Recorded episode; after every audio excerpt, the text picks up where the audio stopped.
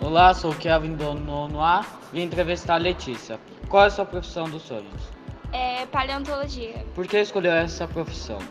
Gosto muito de história e sou bem interessada no passado da nossa história. O que faz nesta área? Bom, é, ocorrem anto- estudos de antepassados, como fósseis ou até mesmo antecedentes é, da história, Quantos anos de estudo leva? é, entre 4 e 5 anos. Quais estudos serão necessários para realizar este sonho? É, são muitos estudos, é, e entre eles estão é, história, geografia, biologia, geologia e alguns estudos nessas áreas. Muito obrigado. De nada.